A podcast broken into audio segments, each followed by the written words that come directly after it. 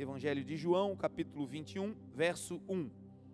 Depois disto, manifestou-se Jesus outra vez aos discípulos, junto ao mar de Tiberíades, e manifestou-se assim: Estavam juntos Simão Pedro e Tomé, chamado Dídimo, e Natanael, que era de Caná da Galileia, e os filhos de Zebedeu, e outros dois dos seus discípulos.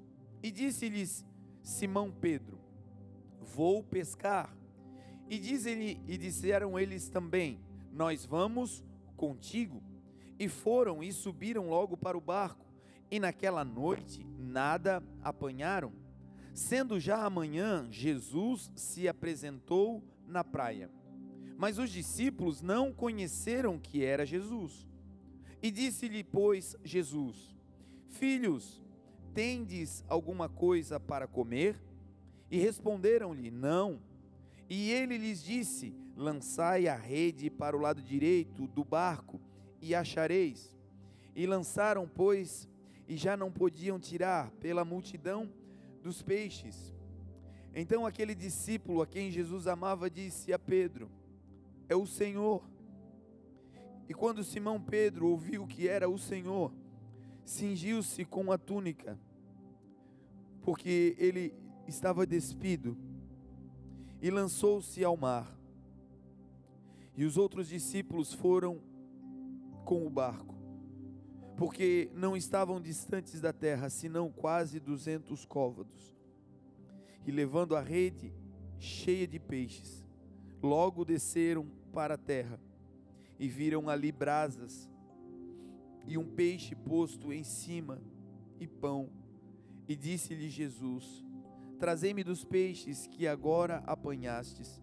E Simão Pedro subiu e puxou a rede para a terra, cheia de cento e cinquenta e três grandes peixes. E sendo tantos, não se rompeu a rede. E disse-lhe Jesus: Vinde e comei. E nenhum dos discípulos ousava perguntar-lhe: quem és tu? Sabendo que era o Senhor. Chegou, pois, Jesus e tomou o pão e deu-lhes, e semelhantemente o peixe. E já era a terceira vez que Jesus se manifestava aos seus discípulos, depois de ter ressuscitado dentre os mortos. Amém?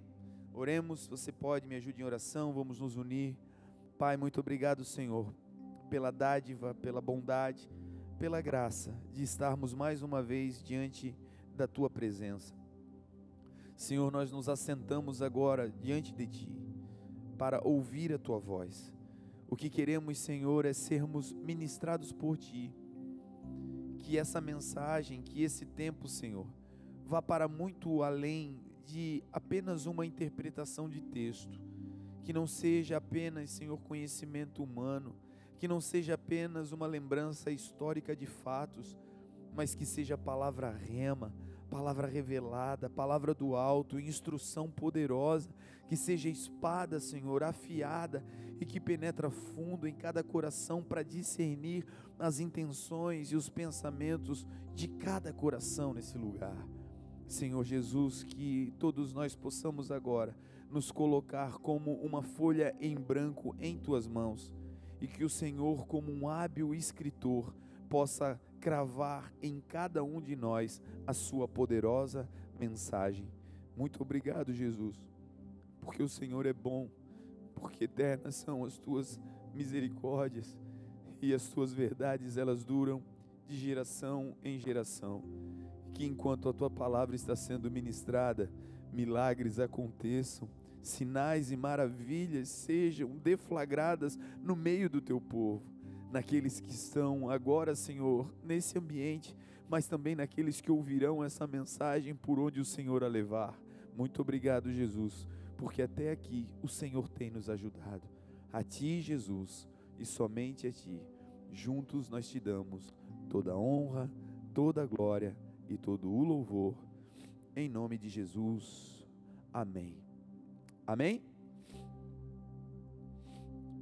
Irmãos, esse esse texto, esse ensino, ele vai explicar algumas coisas que parecem desconectadas de um sentido quando nós olhamos para a relação de Jesus com os seus discípulos, quando nós olhamos para a relação de Jesus com a sua igreja, com aqueles que ele ama e que o aceitaram. Esse texto vai acontecer, é, ele não precisamente diz o dia, mas vai acontecer muito próximo da ressurreição do Senhor Jesus. Não se passam muitos dias e logo esse texto, essa mensagem, esse momento que nós lemos vai se transformar em literalidade na vida dos discípulos. E um pouco antes, o roteiro, né, de alguns dias antes do que os discípulos tinham vivido, foi o cumprimento da maior de todas as profecias, foi o cumprimento da maior de todas as palavras que Jesus liberou sobre a vida dos discípulos. Enquanto Jesus estava com eles, Jesus os preparou. Os preparou para o ID, os preparou para que eles pudessem fazer testemunhas e discípulos de todas as nações. O Senhor Jesus, quando estava depois indo aos céus, antes de ir, deu uma instrução poderosa para os discípulos, dizendo: Fiquem em Jerusalém até que do alto vocês sejam revestidos de poder. Eles precisariam desse poder porque a tarefa, a missão era grandiosa, então não poderia ser apenas trabalho humano, não poderia ser apenas capacidade intelectual do homem, eles precisariam de um poder, de um revestimento espiritual para viver a plenitude do que Deus estava é, dando a eles a autorização para realizar. E Jesus vai ministrando muito sobre como discipular, sobre não ter apego, sobre ter uma vida nessa terra não apegada aos bens materiais. O Senhor Jesus vai ministrando com eles de maneira poderosa durante cerca de três anos e meio. E durante esses três anos e meio, muitas vezes o Senhor Jesus ministrou sobre o final da sua vida. Em algumas oportunidades, o Senhor Jesus disse: é, Eu vou para um lugar, e eu vou preparar um lugar também para vocês. E quando esse lugar estiver pronto, quando esse lugar estiver preparado, eu vou voltar e eu vou buscar vocês. E eu vou levar vocês porque o meu desejo é que aonde eu estiver, vocês estejam também. Esse é um texto que está lá grifado, cravado nas escrituras em João 14.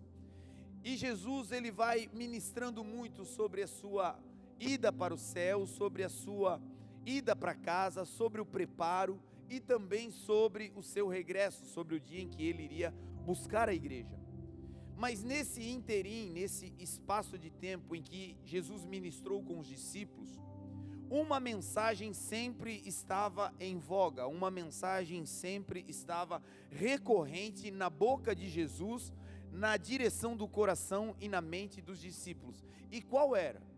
Era a mensagem de que ele iria padecer, de que ele iria sofrer, que ele iria ser traído, negado, crucificado, morto, sepultado, mas que ao terceiro dia ele iria ressurgir, que ao terceiro dia ele iria voltar dentre os mortos. Jesus nunca escondeu essa realidade. E mais do que isso, ele tentou deixar essa verdade clara no coração dos discípulos. Ele falou várias vezes sobre isso para gerar nos discípulos uma expectativa para gerar nos discípulos uma fé e uma esperança para que eles pudessem suportar os dias maus. Jesus estava dizendo, certa vez andando no templo, os discípulos começaram a dizer: Senhor, olha a grandeza dessa estrutura, olha a maravilha arquitetônica criada pelos homens, observa, Senhor, que templo maravilhoso. E o Senhor Jesus disse a eles: destruam esse templo e em três dias eu o reconstruirei. Os judeus, aqueles religiosos, ficaram furiosos com Jesus e começaram a dizer: 46 anos, mais de quatro décadas foram foram levadas para a construção, para a elevação desse prédio, e você diz que em três dias vai construir. E eles não sabiam que Jesus não estava falando do prédio construído pelos homens, mas Jesus ali estava falando do templo que era o seu corpo. Ele estava falando sobre a sua crucificação, a sua morte, que se eles destruíssem o corpo, em três dias o Senhor reconstruiria e voltaria da morte para a vida. Então Jesus sempre ministrou sobre a sua ressurreição, sempre falou claramente para os discípulos. E qual era o intuito de Jesus ministrar tantas vezes sobre a ressurreição? É que o processo da cruz seria tão traumático,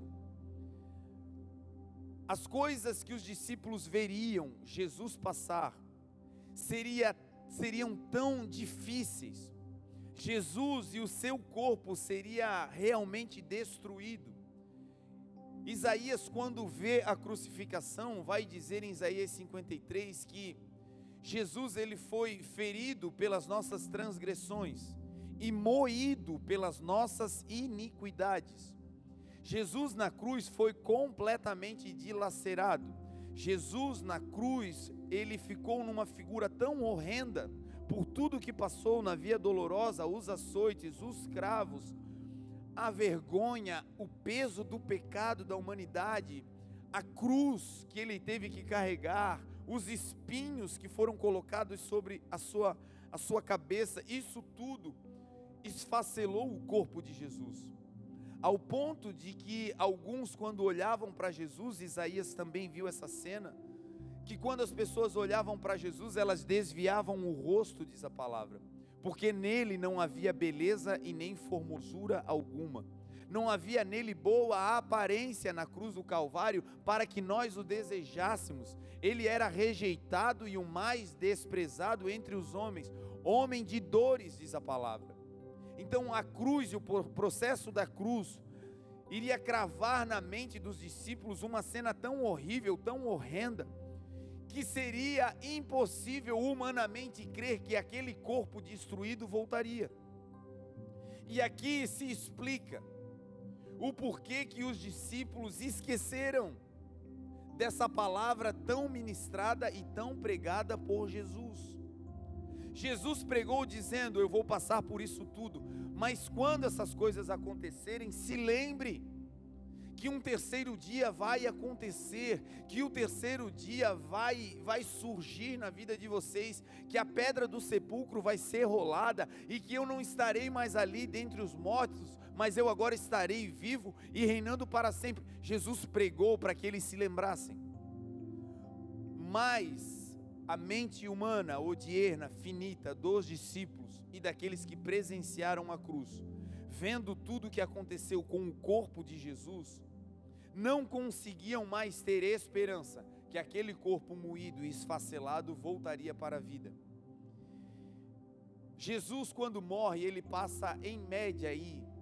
Alguns discípulos já fugiram no Getsemane.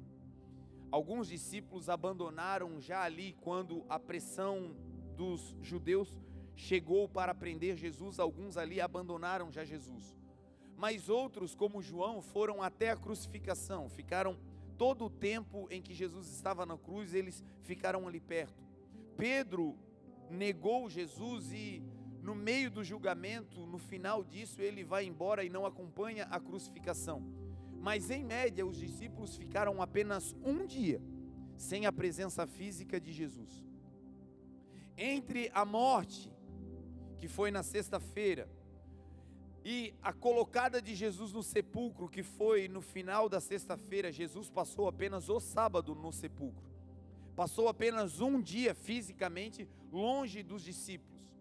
E esse um dia foi o suficiente para levar os discípulos a uma crença de que tudo estava perdido. Apenas um dia sem a presença física de Jesus entre eles foi o suficiente para levá-los a um regresso, a um retrocesso, a uma regressão de propósitos, de chamados, de desejo de realização da obra e da vontade de Deus. Esse tempo, esse momento em que Jesus fica sem eles, ou eles ficam sem a presença física de Jesus, foi um tempo diminuto comparado com os três anos e meio em que Jesus caminhou com eles. Jesus, no terceiro dia, vai aparecer para Maria Madalena. E isso vai acontecer, essa notícia de que Jesus não estava mais no sepulcro, que ele tinha ressurgido, essa notícia vai chegar para os discípulos já na manhã de domingo. Num dia como hoje, no primeiro dia da semana, de manhã bem cedo, ainda de madrugada, Maria Madalena e as outras mulheres vão para o sepulcro, ainda escuro, ainda de noite. E elas chegam lá e elas encontram uma cena, e a cena qual é? No meio do caminho elas vão dizendo: Olha, vamos até lá, nós vamos é, embalsamar o corpo, nós vamos levar aqui especiarias, aromas, e nós vamos cuidar do corpo do Mestre, nós vamos dar a ele um sepultamento digno, nós vamos honrar o corpo. E essas mulheres vão com a intenção de honrar Jesus, quando ele está em uma condição que ele não poderia dar nada em retribuição a elas. E aqui começa o ensino dessa manhã. Às vezes, irmãos, as nossas ações, as nossas obras, as nossas doações, os nossos donativos, as nossas maneiras de manifestarmos o nosso trabalho ao Senhor e às pessoas, ele vem carregado de um interesse, de uma recompensa. E esperar uma recompensa não é pecado. A própria palavra do Senhor diz que aquele que semeia, ele deve ter a expectativa de ser o primeiro a participar da colheita. Que nós não devemos fechar a boca do boi que trabalha, que debulha, porque ele também é digno de comer daquele trabalho que ele está exercendo. Então a palavra de Deus, ela não se contrapõe a esperar uma recompensa, a esperar o fruto do seu trabalho, a recompensar alguém por aquilo que aquela pessoa está realizando. Isso não é errado e pelo contrário, é um princípio bíblico. Mas o que nós, nós recebemos de ensino aqui nesse texto é que nós podemos ir além quando se trata de servir a Jesus. Que nós podemos e devemos ultrapassar a barreira da recompensa, do salário, da retribuição. E às vezes a retribuição qual é? A retribuição é a visibilidade que fazer algo para o Senhor nos dá. Se é para fazer em público, temos uma motivação. E se é para fazer no secreto sem nenhum reconhecimento, talvez a motivação diminua. Se é para exercer algo que vai alcançar multidões, a motivação aumenta. Mas se é para ajudar uma única pessoa, no secreto, que ninguém vai ver, talvez o equilíbrio nessa balança motivacional se quebre, ou pese para o lado da recompensa e não para o lado do trabalho em si. E essas mulheres, elas vão pelo caminho e elas vão dizendo o seguinte: Quem nos removerá a pedra? Elas estavam indo na direção do sepulcro para fazer uma obra para o corpo de Jesus, investindo num corpo morto. Jesus ali não poderia liberar uma palavra de bênção, Jesus ali não iria curar, não a intenção delas é apenas ir para o sepulcro para investir em um corpo morto, em um corpo que não poderia lhes recompensar. E com essa atitude, com esse conhecimento, com esse coração, olha o que vai acontecer.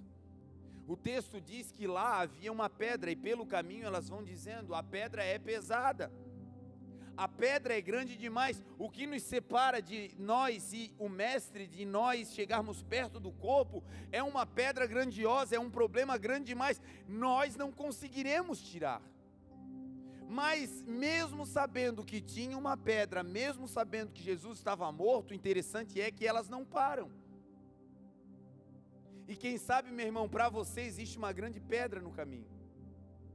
Uma grande pedra que talvez para você foi um, um maltrato, uma decepção, alguém que no meio do caminho se interpôs ao seu serviço ao Senhor, a sua entrega para Cristo, alguém que colocou uma grande rocha na tua fé, você estava servindo, se dedicando, mas uma má conduta de um líder, uma palavra maldizente de um amigo, uma situação em que se interpôs na tua caminhada e uma grande rocha foi colocada. E você tinha esse coração, fazia sem esperar recompensa, fazia sem esperar uma retribuição. Muitas das coisas que, quem sabe, outrora você fazia eram no secreto. Doações que você fazia que ninguém nem sabia. Pessoas que você abençoava com a tua condição financeira e que ninguém nunca nem soube que foi você quem fez, nem a pessoa que recebeu. Ajudas abrindo portas, dando oportunidades, recomendando pessoas que entraram em ambientes que nem sabem que foi você que abriu a porta, ou que Deus usou você para fazer isso. Mas talvez no meio desse processo, com esse coração bom, com esse coração puro, uma pedra, uma rocha foi colocada. E essa decepção, essa traição, essa, essa falta de, de habilidade de alguém, talvez se interpôs entre você e o corpo, entre você e o corpo de Cristo que é a igreja, entre você e o corpo de Cristo que é o teu chamado. E aquela rocha estava ali no meio, mas as mulheres com aquele coração dizendo: Olha, nós sabemos que tem uma pedra, mas mesmo sabendo que tem uma pedra, nós vamos tentar nos aproximar o máximo possível do corpo. Nós não vamos ficar de longe porque tem uma pedra. Eu não vou ficar em casa porque alguém um dia liberou uma palavra maldizente. Eu não vou parar de ajudar porque um dia alguém que foi ajudado traiu. Eu não vou parar de fazer o que Deus mandou porque não receberam aquilo que Deus mandou fazer com gratidão. E quem sabe você aqui hoje está ouvindo essa mensagem com esse coração. Ajudou tanto e não foi bem compreendido. Você nem esperava ajuda, mas o que te machucou foi ter ajudado e não ter sido compreendido é querer participar, é querer fazer, mas não ter sido bem recebido. E uma rocha foi colocada ali. E essas mulheres nos ensinam dizendo: nós não estamos querendo recompensa, nós estamos dispostas a investir em um corpo que não tem mais nada para nos dar. E ainda que tenha uma rocha, nós estamos dispostas a chegar o mais perto possível do corpo, ainda que seja para ficar perto da rocha, do lado de fora. E quando elas vão, diz o texto, quando elas chegam perto do sepulcro, elas observam que a rocha tinha sido removida. Porque assim acontece com todos aqueles que decidem superar as suas debilidades, superar as palavras maldizentes que foram lançadas, superar as rochas que foram colocadas no caminho, talvez por homens. Aquela rocha do sepulcro não foi Deus quem colocou. Quem mandou fechar o sepulcro foi uma ordem romana. Quem mandou fechar e lacrar aquele sepulcro foram os homens, não foi uma rocha que Deus colocou. E talvez você está lutando com uma rocha que homens colocaram.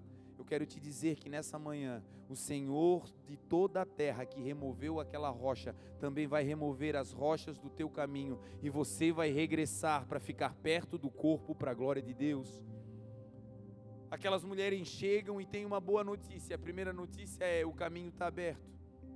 E eu quero declarar para você nessa manhã: o caminho para Jesus está aberto.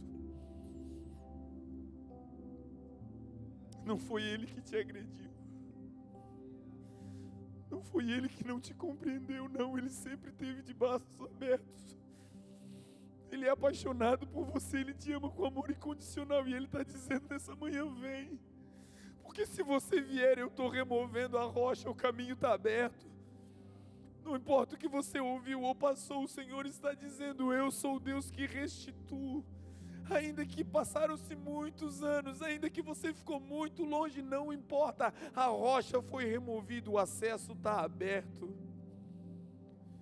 Elas chegam naquele ambiente e percebem que a rocha tava, tinha sido removida, então ela olha Maria olha para dentro do sepulcro. E quando ela olha para aquele lugar, ela percebe.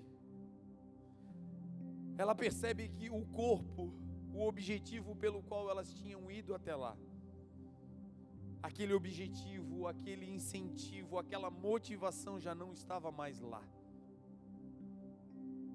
Elas não foram pelo sepulcro, elas não foram pela rocha, elas foram motivadas a encontrar Jesus. E aqui nós entramos em um outro ensino. Existem muitas pessoas que se decepcionaram demais na caminhada, porque caminharam com pessoas que carregavam Jesus. Mas as pessoas são falhas. Os homens nos decepcionam. Nós somos assim. Talvez você conheceu Jesus em ambientes que eram poderosos de glória de Deus, lugares em que você pisou e o corpo de Cristo estava reunido ali e coisas extraordinárias aconteciam. E um dia você teve a trágica surpresa de chegar naquele lugar e mais lá. Talvez na vida de alguém que te ganhou para Jesus.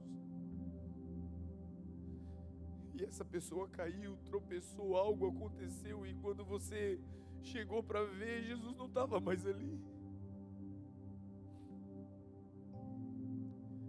Quem sabe foi em um ministério, em uma igreja. As coisas começaram bem, a presença de Deus estava lá, fluía, mas no meio do caminho algo aconteceu, um desvio de conduta, de propósito. Nós não podemos julgar, mas o fato real é que você chegou lá e a porta estava aberta, mas o sepulcro, o ambiente, não tinha mais o corpo, estava vazio.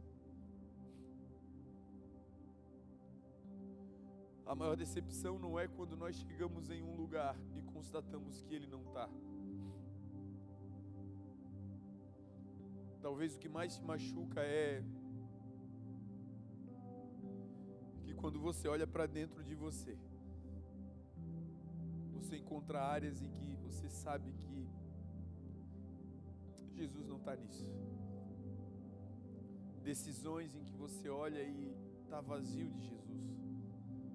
Palavras, atitudes, coisas que foram ditas e que você diz, cara, não tinha Jesus nisso aí.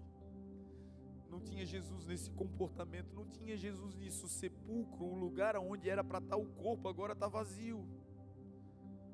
E quando ela olha aquilo, ela se desespera ela se desespera porque o seu desejo era buscar o Senhor. Agora, um outro ensino lindo também é que, mesmo com o sepulcro vazio, mesmo encontrando um lugar onde antes tinha presença e agora não tendo mais, ela não desiste da busca de Jesus. Mesmo sem saber aonde o corpo estava, o desejo dela é encontrar o Mestre por conta desse desejo, ela se assenta na porta, diz a palavra. Podia ter ido embora, saído correndo. Mas quando ela vê que não está, ela olha. Quando ela vê aquilo, ela para para refletir. Em outro evangelho vai dizer que quando ela chega, ela vê anjo sentado em cima da rocha. E o anjo vai dizer: nós sabemos quem vocês procuram. Vocês procuram Jesus que estava dentre os mortos, ele não está mais aqui, ele ressuscitou. Sabe essa sua busca? Uma igreja, outra, um lugar, um amigo, um profeta. E de tanto bater em portas que Jesus não estava, você se cansou. Nessa manhã, não um anjo, mas o próprio Senhor está aqui para te dizer: se você continuar buscando, você vai achar, porque a minha palavra garante. Busquem e vocês encontrarão. Batam e a porta vai se abrir. Peçam e eu vos darei, porque todo aquele que pede recebe, todo aquele que busca encontra, e todo aquele que se aproxima de mim vai ser encontrado, vai ser achado por mim, diz a palavra. Quando Maria vê o sepulcro vazio, ela sai correndo. E ela vai falar para Pedro, ela chega em casa e diz: Olha, levaram o corpo do mestre, o sepulcro está vazio. Jesus tinha dito: Eu vou ressuscitar. Jesus tinha dito: O terceiro dia vai chegar, mas os discípulos não conseguiram lembrar dessa palavra. Quem sabe você passou por tantos traumas que você tem se esquecido de palavras, de promessas que o Senhor colocou aí dentro, dizendo: Eu vou te levar. Vou fazer de você um pregador, vou fazer de você um líder, vou fazer de você um ministro do meu evangelho, vou fazer de você um empresário bem-sucedido, vou fazer de você alguém que vai abençoar pessoas, vou te levantar nessa terra, eu vou fazer.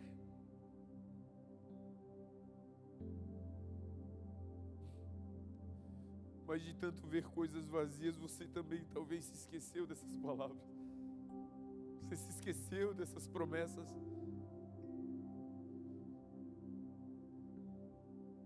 Maria vai correndo para casa e quando ela conta, os discípulos não se lembram.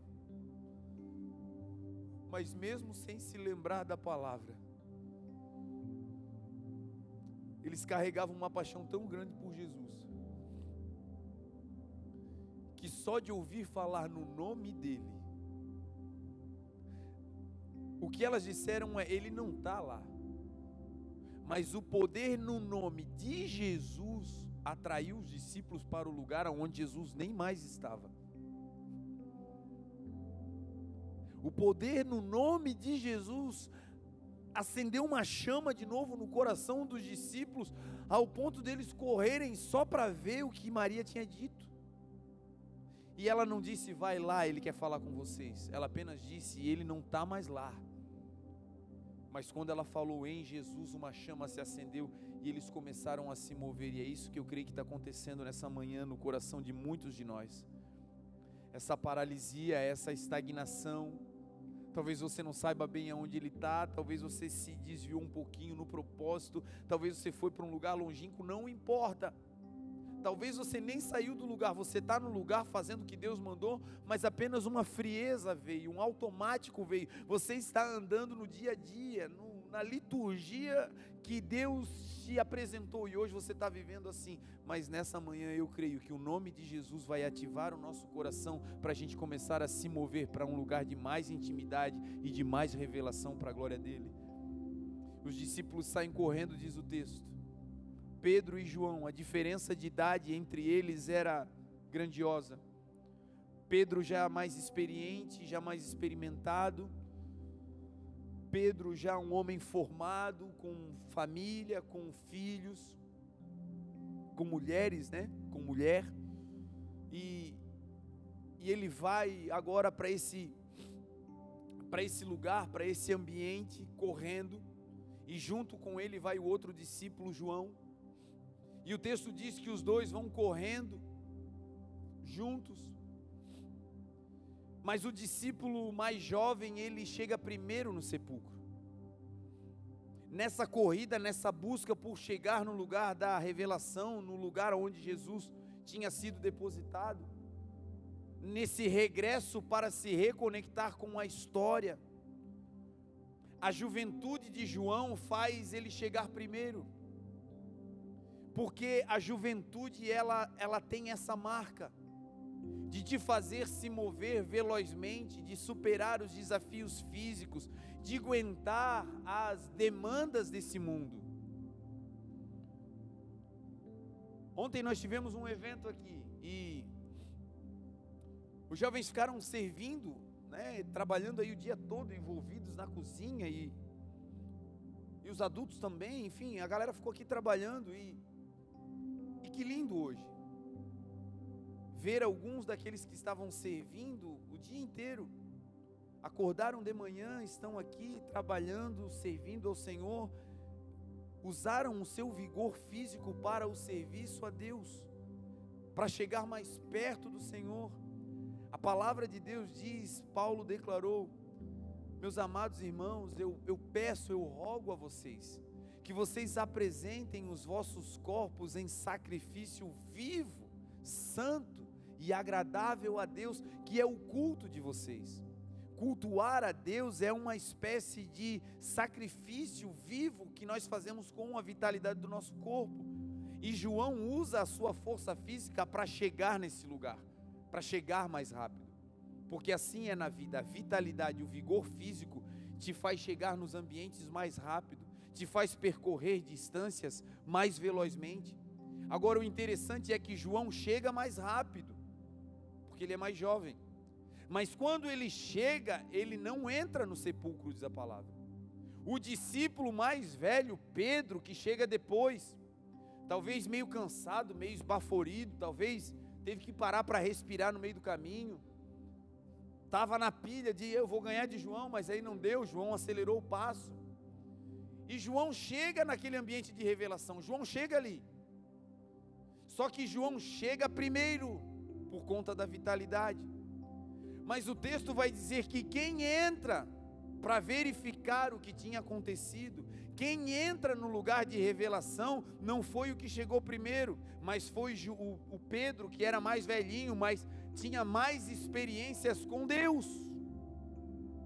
Então, a juventude te faz chegar, mas é a experiência que te faz entrar, é a força física que te faz ir até o lugar, mas são as experiências com Deus que te permitem entender o que está acontecendo no lugar. E aqui nós temos uma combinação perfeita de jovens e pessoas mais experientes. Os jovens que vão na frente abrindo o caminho, como diz aquela música, quebrando as correntes, tirando os espinhos. Mas precisam de mentores por trás. Esse filho que está vindo à igreja, que está buscando a presença, que está pilhadão, ele, ele tem essa energia para gastar mas ele precisa de um mentor por trás dizendo: olha, isso que você não está entendendo bem agora é assim.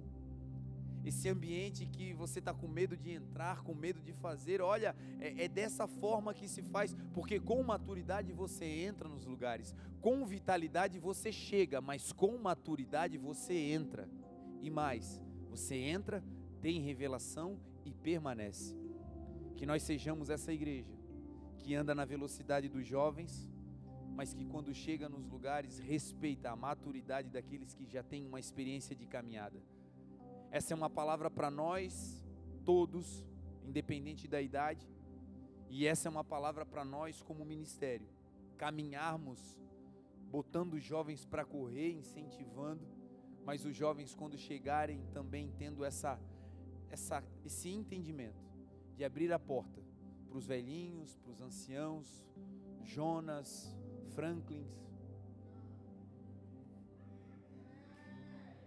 Entendeu? Tem lugar para essa galera.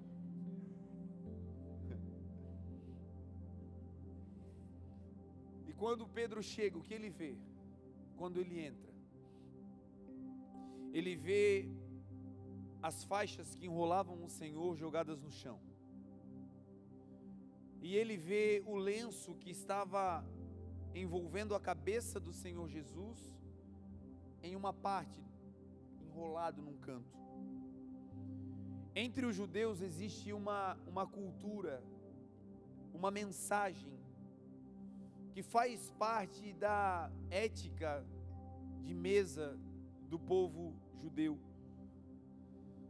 Quando o seu senhor, quando o dono da casa ele está se alimentando, e um servo está ali colocando a mesa, servindo os alimentos. Depois que a mesa está posta, depois que tudo está servido e o seu senhor está sentado na mesa se alimentando, esse servo, esse escravo, esse homem que está servindo, ele se retira. E ele fica em, em um lugar não visível, ele fica em um lugar discreto. E o senhor então da casa se alimenta, se serve, e se por algum motivo ele desejar sair da mesa, se por alguma razão ele desejar sair e interromper aquela refeição, existe um código de ética que é: se ele pegar o, o que nós chamaríamos de guardanapo, o lenço, se ele pegar esse lenço e deixar lançado de qualquer jeito, ele está dizendo para o servo, para o serviçal: Olha, você pode recolher tudo porque eu já terminei a minha refeição.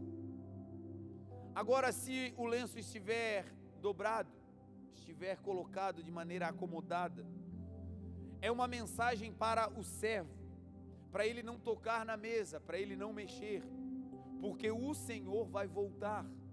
Ele ainda vai terminar aquela refeição, ele ainda vai terminar aquele trabalho, ele ainda não acabou a sua missão, ele vai voltar.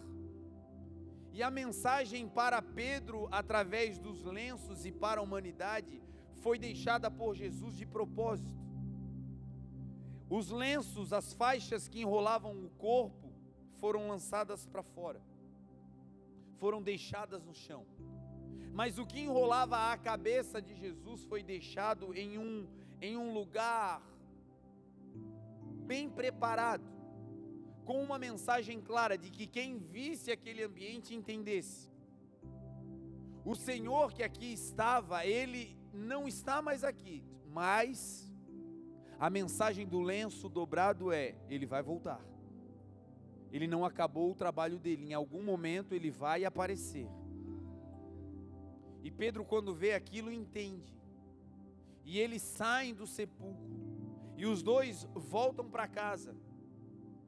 E Maria Madalena, que poder, poderia ter ido com eles, ela não vai, ela fica ali.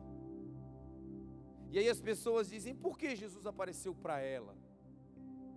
Se levantou de madrugada bem cedo, diz a palavra ainda era escuro e a prioridade do coração dela naquele primeiro dia da semana, nas primeiras horas daquele dia, era ir buscar ao Senhor. Do jeito que nós estamos aqui, quem sabe uma semana de trabalho para você cansativa, talvez com palitos aí nos olhos para se manter acordado.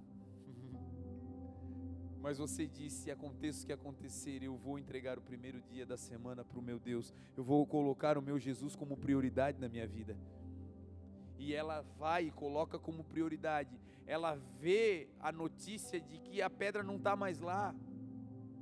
E quando ela vê que não tem mais obstáculo, ela vai contar para outros. Ela vai dizer: Olha, aquilo que nos impedia de chegar não está mais lá. Ela vai contar a boa nova dizendo: Eu estava longe, mas agora eu voltei.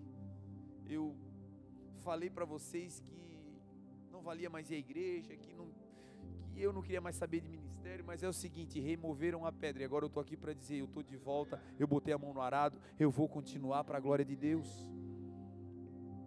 E aí ela vai ver a pedra, sai correndo, chama a gente, conta a boa notícia. O pessoal olha, alguns entendem, saem correndo e ela fica. Ela fica num ambiente onde o mestre tinha passado por último. Sabe o que isso é revisitar? Talvez você não possa visitar fisicamente os lugares onde você teve uma experiência com Jesus, mas você pode visitar aqui na sua mente, no seu coração, as lindas experiências que você já teve com teu Senhor. Você pode se lembrar do dia em que Ele te resgatou das trevas para a sua maravilhosa luz. Você pode trazer agora a memória Talvez o dia daquela cura, quando o médico disse não tem jeito. Você pode trazer agora à memória aquele diagnóstico que o médico disse não pode ter filhos. E agora você se lembra da notícia quando o exame estava dizendo está grávida. Talvez a notícia que dizia não tem mais jeito. E hoje você goza de saúde porque um dia Jesus te curou. Você pode revisitar agora, meu irmão, esses ambientes. E foi isso que Maria fez. Se é o último lugar que o meu mestre passou, é aqui que eu vou ficar. Se é o último lugar onde ele deixou o seu cheiro, é aqui que eu quero estar. Se é o último lugar que ele pisou, é aqui, é aqui, eu não vou sair daqui. Porque para onde iremos nós? Para longe da presença como declarou o salmista, mais vale um dia nos teus altares, Senhor. Mais vale um dia no lugar onde o Senhor está do que mil outros em outros lugares. E ela fica ali pacientemente. Enquanto ela está ali, ela vê um homem atrás dela. E ela se vira ela está no lugar de revelação, ela está no lugar onde a pedra foi removida, ela entregou o seu tempo como prioridade ela fez tudo o que podia. E agora alguém aparece atrás dela. E ela se vira e olha e ela acha que é o jardineiro que cuidava do jardim.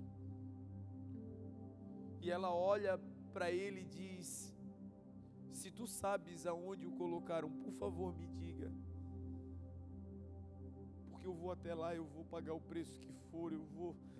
Eu só quero saber onde Jesus está. E que esse é o clamor da tua alma, eu só quero encontrar ele de novo. Eu só quero ter esse fogo aceso de novo. Eu só quero a minha paixão por Ele de volta. Eu só quero um contato de novo. É só isso que eu quero. Eu não quero visibilidade, eu não quero cargos, eu não quero nada, eu só quero o fogo de volta. Eu só quero ter mais um encontro com Ele, é só isso que eu quero. Ela não sabia, mas ela não estava falando com o jardineiro. Ela estava fazendo perguntas para o Rei da Glória, aquele que conhece a mente e som do coração. E Jesus diz para ela: Maria. Ele não diz filha, ele não diz mulher, ele chama ela pelo nome. Porque ele te conhece. Ele sabe de onde você veio. Ele sabe a jornada que você passou. Ele sabe as lutas que você teve, talvez só para chegar no culto de hoje. Talvez só para chegar até Blumenau. Talvez para se manter aqui nessa terra, quanta luta. Quantas vezes dizendo: Não, chega, chega, eu vou voltar, eu vou retroceder, eu não quero mais saber disso. Mas para você, Blumenau é o jardim, é aquele sepulcro onde você vai ter a revelação que vai mudar a tua história. Para você, o sepulcro, o jardim, talvez é essa manhã que você vai começar a ver Jesus de novo como nunca antes você o viu. Ela se vira e agora não é mais achando que é o jardineiro, porque a visão, o sonho, um, um texto, podem até te confundir, mas quando ele fala, você nunca mais terá dúvida. Enquanto ela olha, ela não reconhece. Porque os olhos podem estar turbados pelas emoções, pelas lágrimas, pelas angústias. A lente da tua alma pode estar turbada com tantas dores. E talvez o Senhor está se mostrando e você ainda não conseguiu reconhecer. Mas tem um segundo nível que é infalível quando ele quer se revelar. É quando ele abre a boca e fala. Porque ninguém fala como Jesus fala. Quando ele fala, ela não tem dúvida, ela diz: Raboni, mestre. Ela se lembra de tudo, ela passa um filme na sua mente, ela diz: É Ele. Jesus montou essa manhã para te dizer: sou eu. Sou eu que tenho te sustentado, sou eu que tenho tirado a pedra, sou eu que tenho levado a notícia, sou eu que tenho te mantido de pé, sou eu. Quando ela se vira, ela vai aos pés de Jesus. Ela não pula para abraçar e beijar, ela se joga nos pés ela não quer notoriedade, ela não quer recompensa, ela só quer ter um toque. E ela vai por baixo. Como aquela outra mulher do fluxo de sangue, ela chega por baixo. E um toque em Jesus faz dele sair virtude. Anos sangrando e deixando a vida passar. Com um toque em Jesus, aquela doença e aquela dor daquela mulher se acabam. E com Maria, a dor de não saber aonde o Mestre estava acaba. Eu quero declarar sobre a sua vida que as angústias e as dores, por muitas vezes dizer: Jesus, aonde tu estás? Essa oração nunca mais vai sair da sua boca, porque hoje você e eu estamos tendo de novo um encontro com o nosso Senhor. E Ele está dizendo: Eu nunca abandonei vocês. Eu nunca desamparei vocês, a minha palavra é: eu estarei convosco todos os dias até a consumação dos séculos. Amém. Quando ela se vira, Jesus fala com ela e diz: Não me detenhas agora.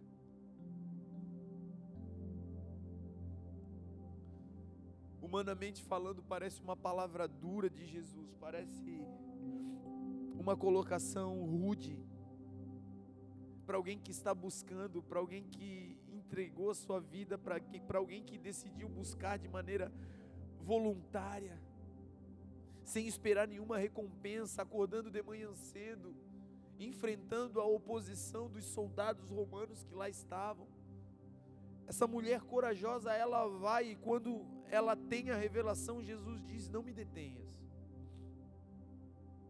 Jesus não quis dizer a ela: Não me toques, não foi isso que Jesus estava dizendo para ela é: esse contato aqui, essa revelação, esse entendimento, essa reaproximação que você está tendo comigo é linda, Maria. E foi para isso que eu vim. Mas a obra que eu tenho para realizar em você e nos demais não pode ficar parada, por isso não me detenhas. Eu ainda tenho coisas extraordinárias para fazer na tua vida. Que essa manhã seja uma manhã de recomeço, meu irmão. Que essa manhã seja uma manhã de recomeços. Que essa chama que sempre ardeu aí no seu coração. E que talvez até você mesmo tentou abafar, dizendo: Chega, eu não quero, não quero mais. Essa está sendo a manhã em que a pedra está sendo removida e a luz está entrando nessa cova. A luz está entrando nesse ministério, a luz está entrando nesse chamado, a luz está entrando nessa casa e a voz do Senhor irresistível está dizendo: Sou eu. Não são mais os homens que vão te conduzir, sou eu. Não tenha medo. Não fique paralisada nesse primeiro encontro, porque ainda tem muito mais. Vai lá, Maria, e anuncia. Olha que doido ela já tinha ido lá dizer que a pedra tinha sido removida. Ela já tinha ido naquele mesmo lugar falar para as mesmas pessoas que Jesus não estava ali. E agora Jesus diz: volta lá. Mas agora você vai voltar cheia de uma revelação completa. Você vai voltar a lugares que talvez você já até falou e não creram você se entristeceu e disse: Não falo mais nada. Não tinha a ver com eles, tinha a ver com você. Agora você está cheio, agora você está pleno, agora você tem a notícia completa. Agora não é o Jesus que você ouviu dizer. Agora você vai carregando Jesus que anda contigo. Agora não é mais o Jesus do pai, da mãe, não é mais o Jesus dos discípulos, agora é o Jesus de Maria. Agora é o teu Jesus. Agora é o Jesus que te chamou lá no ventre, é Ele que está dizendo: vai. Volta para aqueles lugares da onde você saiu e aonde você não teve autoridade, volta, porque agora eu vou com você volta a tocar porque agora vai ser ungido. Volta a pregar porque agora vai ser profético. Volta lá naquela casa porque agora não vai mais ser na força do braço, agora vai ser no poder de Deus. Nós estamos na introdução da introdução dessa mensagem. Eu não consegui entrar nem no texto ainda. Se você puder e desejar, venha à noite. Mas eu creio que nessa manhã o Senhor que que encontrou com Maria e que no texto que nós lemos promoveu um encontro na praia também para se revelar a Pedro que decidiu voltar a pescar que decidiu voltar a tentar viver e sobreviver na força do seu braço. Ele já tinha visto Jesus ressuscitado. Ele já tinha tido um encontro com Jesus. Maria já tinha dito: Ele ressuscitou. Jesus já tinha entrado na casa onde eles estavam e tinha soprado sobre eles o Espírito e tinha dito: Pai, seja convosco. Olhem aqui as minhas mãos, olha aqui a marca dos cravos, olhem aqui a marca que salvou vocês, sou eu, olha aqui o meu lado. Soprou sobre eles o Espírito e o texto diz que eles se encheram de alegria. Alguns dias depois se passam e Pedro retrocede e diz: Eu vou pescar. Ele usa a influência que Jesus deu a ele para liderar as pessoas, para levá-las até a presença. Agora ele usa essa mesma influência para levar as pessoas para um lugar onde Jesus não estava mais. Ele agora retrocede para uma atividade, para um comportamento ao qual Jesus já tinha tirado dali. Ele não era mais pescador de peixes. Ele volta a tentar se sustentar na força do seu próprio braço.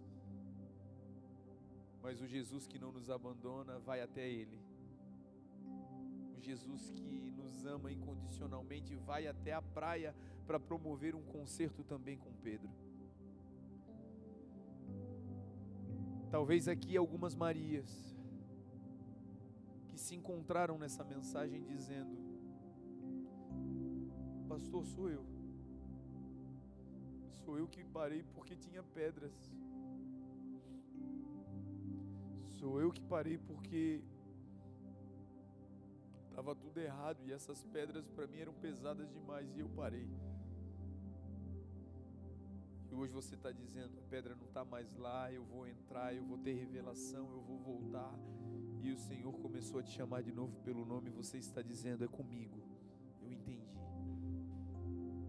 Para alguns, você se encaixa no quadro de Pedro que recebeu de Deus uma influência, que foi chamado para liderar, que foi chamado para alinhar pessoas, para projetar pessoas, para encaminhar pessoas para o propósito de Deus e e talvez pelas decepções da vida, você usou a sua influência até para dizer: não em mais nada. Vai viver a tua vida, não, não gasta o teu tempo com esse negócio de evangelho, igreja, é tudo igual e talvez a sua influência fez com que alguns se esfriassem. Talvez você não falou deliberadamente dizendo não creia mais, mas talvez foi o teu filho que te viu num momento de decepção falando coisas que enfraqueceram a sua fé. Talvez foi um amigo que te pegou num dia mal e olhava você como uma referência, porque foi você que o levou para a igreja e num dia mal você e hoje o Senhor está juntando todos nós e dizendo: Eu ainda tenho uma obra muito maior para realizar na vida de todos vocês. E se você quiser, é apenas dizer: Senhor, eis-me aqui. Eu estou disposto a recomeçar para a glória de Deus.